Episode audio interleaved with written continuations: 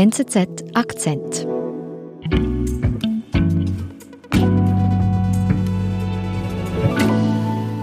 Das Mädchen ging bis vor kurzer Zeit noch zur Schule, schlug sich da sehr gut und dann kam eines Tages die schreckliche Nachricht, dass sie einen 47-jährigen Mann heiraten soll und nicht mehr zur Schule gehen darf.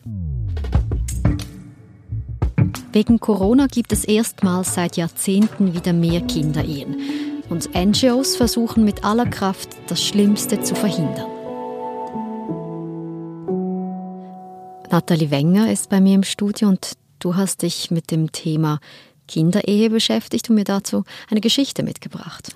Genau, und ähm, die Geschichte hat mir Mary Senna von Save the Children erzählt und sie arbeitet in Sierra Leone mhm. mit Kindern zusammen, die verheiratet werden sollen oder verheiratet wurden als Kinder.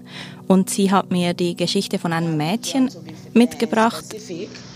I was uh, in Pujon. You know, we are working in these communities and we have a community ähm, Das Mädchen, also sie ist 16, sie lebt mit ihrer Mutter und ihrem Stiefvater, also nicht ihrem leiblichen Vater.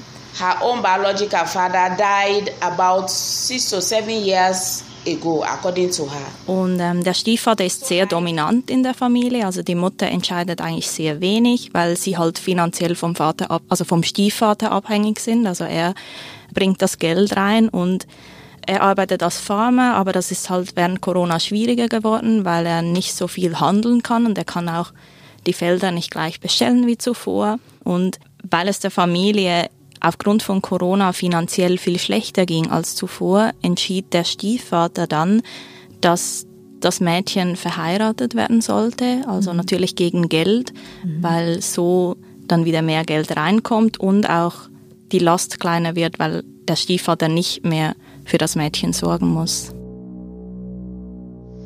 So they said the girl should get married because they don't know when school will reopen. Und an wen soll sie verheiratet werden? Das ist ein relativ bedeutender Businessmann in Chendema. Er ist 47-jährig und hatte schon enge Kontakte zu der Familie. Er hat sie auch finanziell beeinflusst, sage ich mal. Also er hat ihnen halt Geld versprochen immer wieder, sie auch ein bisschen unterstützt, aber auch dahin geleitet, dass die Familie ähm, das Mädchen verkaufen soll. The man was able to manipulate on the mother just because he owned this businessman some amount of money and that was how he was going to also dem Mädchen ging es in dem Moment, als sie es erfuhr, ich glaube, sie erfuhr es von ihrem Stiefvater direkt, ging es ihr sehr schlecht, weil sie wollte nicht verheiratet werden. Sie wollte weiter zur Schule, sie wollte sich weiter ausbilden. Sie hat auch wiederholt betont, wie wichtig ihr die Bildung ist, weil das auch ein bisschen ihre einzige Perspektive ist. In fact, she was she was in the house. They could not allow her to go out, not even to talk to people about it. Das Problem war, sie wurde halt von der Familie eingesperrt, also sie konnte nicht nach draußen, ihr wurde das Handy weggenommen, sie hat nicht wirklich einen Ausweg gesehen aus der Situation oder eine Möglichkeit, jemanden zu alarmieren. They never wanted people to know. They had wanted to do it secretively so that nobody could know. And they were pressurizing the guy that ist es denn gesetzlich verboten, in Sierra Leone Mädchen zu verheiraten? Genau, also in Sierra Leone gibt es ein ähm, Child Right Act, und der verbietet, also oder der setzt das Mindestalter für Ehen auf 18 Jahre. Mhm. Und es ist aber leider so, dass es das Gewohnheitsrecht ziemlich wichtig ist in Sierra Leone und dass das Gewohnheitsrecht halt den Child Rights Act aushebeln kann. Mhm. Also mehr bedeutet, was man bisher gemacht hat, als im Gesetz steht. Genau, mhm. genau. Das ist in vielen Ländern leider so, dass religiöse Gesetze oder eben Gewohnheitsrecht eigentlich über den nationalen Gesetzen stehen.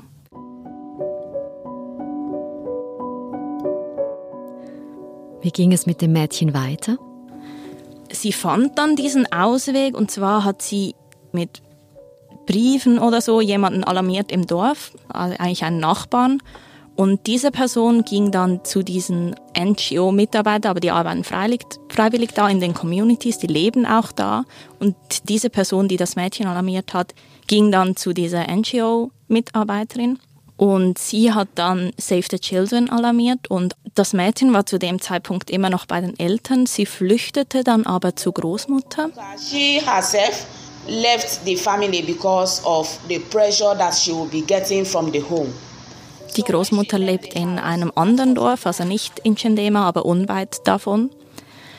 Und ähm, das Mädchen hat dann der Großmutter alles erzählt, konnte auch offen mit der Großmutter reden, was sie mit der Mutter nicht so konnte, weil die Mutter halt auch sehr stark vom Stiefvater beeinflusst worden ist.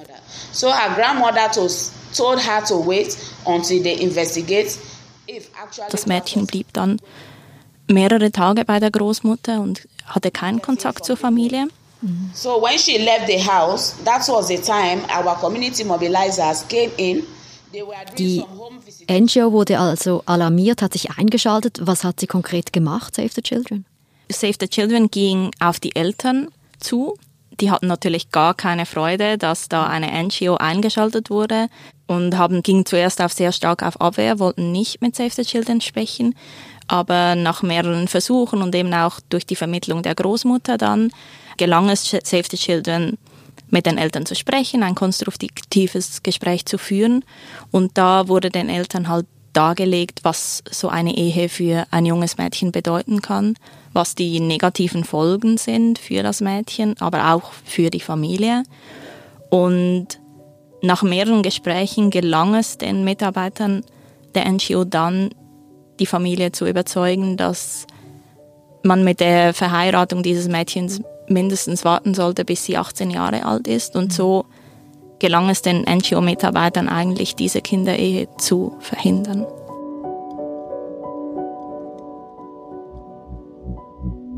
Wir sind gleich zurück. Oft höre ich, die Welt verändere sich so schnell. Zu schnell. Schneller als wir denken können. Warum also denken wir dann nicht einfach etwas schneller? Mit der NZZ halte ich Schritt mit der Welt. Jetzt ein Probeabo abschließen auf nzz.ch Akzentabo. Journalismus. Punkt. NZZ.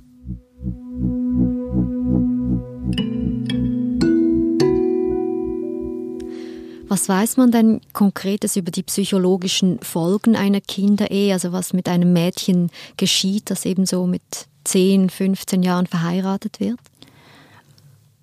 Ein Experte hat mir das sehr schön beschrieben. Der hat mir gesagt, ja, stellen Sie sich vor, wenn jemand in eine sexuelle Beziehung gezwungen wird, ein Kind, das im Kopf noch gar nicht begreifen kann, was da eigentlich passiert. Oftmals kommen diese Ehen einer Vergewaltigung gleich. Das heißt, es gibt nicht nur psychische Schäden, also natürlich gibt es das Trauma.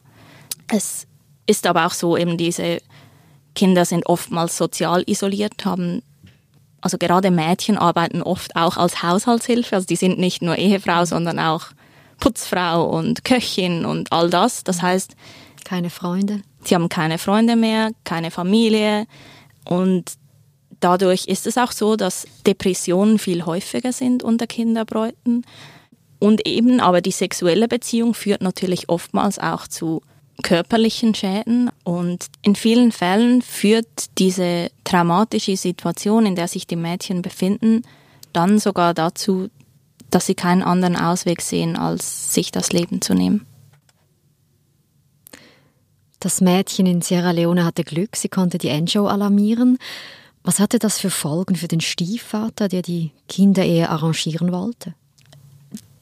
Da es nicht zum finalen Akt kam, also da es nicht zur Hochzeit kam, ist eigentlich nichts Illegales passiert, weil im Gesetz ist nur die Verheiratung illegal, nicht der Versuch. Daher hat es für den Stiefvater eigentlich keine negativen Konsequenzen, vielleicht ein bisschen einen sozialen Abstieg, ähm, weil in der Community ist, ist das Bewusstsein sehr groß, dass Kinder eher schlecht sind. Also diese Community ist sehr aufgeklärt. Es gibt auch viele eben Freiwillige, die da die Gesellschaft informieren. Es gibt viele Informationsanlässe. Und der angehende Ehemann? Bei dem war es anders, was interessant ist, weil eigentlich auch er ja nichts Illegales gemacht hat, in dem Sinn, dass es einfach nicht zur Verheiratung kam. Aber da war die Community viel unnachgiebiger eigentlich. Also sie haben er wurde nicht direkt verstoßen, aber er wurde so weit gebracht, dass er die Community verließ. Man weiß heute nicht, wo er sich befindet. Alle seine Geschäfte wurden abgebrochen. Genau. Und das Mädchen? Für das Mädchen ist das eigentlich insofern eine Erfolgsstory, dass in Sierra Leone jetzt die Schulen nach dem Lockdown wieder aufgegangen sind. Das heißt, sie ist wieder in der Schule, folgt dem Unterricht und schlägt sich da sehr, sehr gut, wie die Lehrer berichten.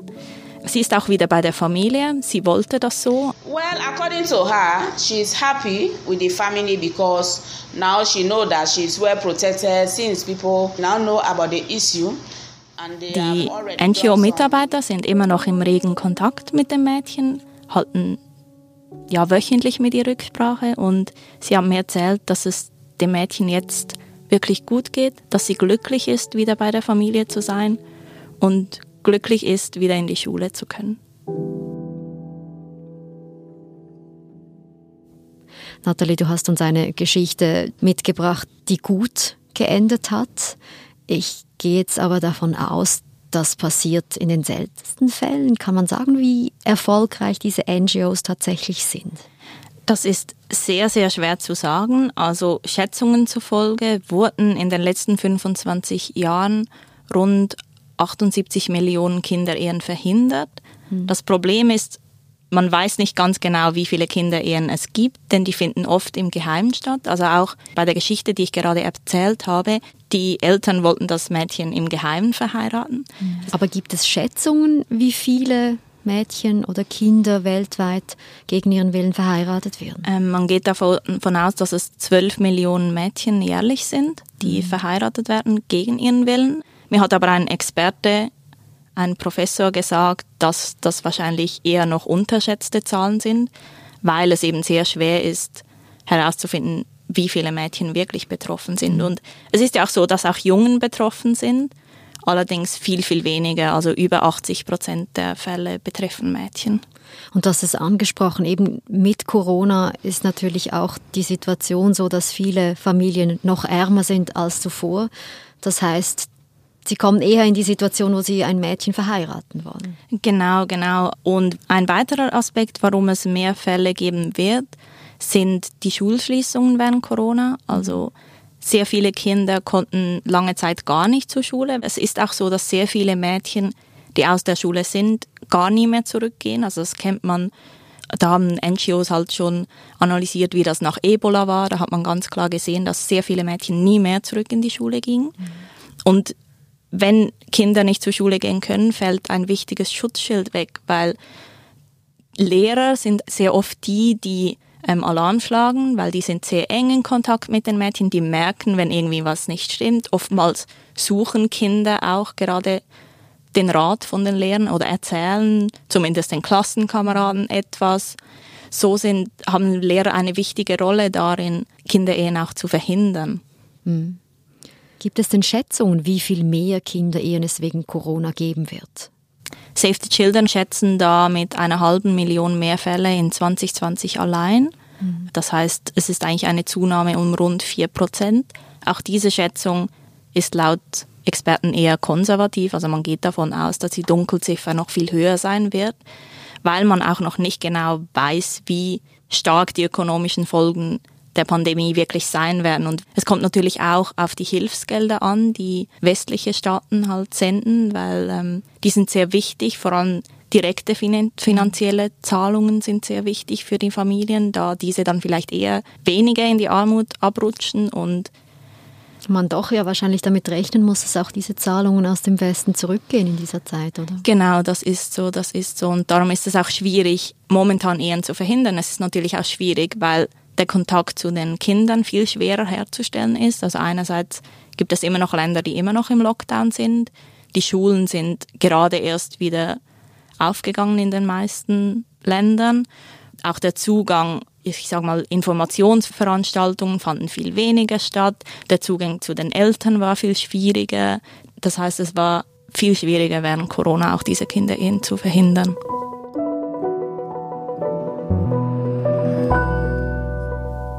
Nathalie, vielen lieben Dank für deinen Besuch im Studio. Danke dir und bis zum nächsten Mal.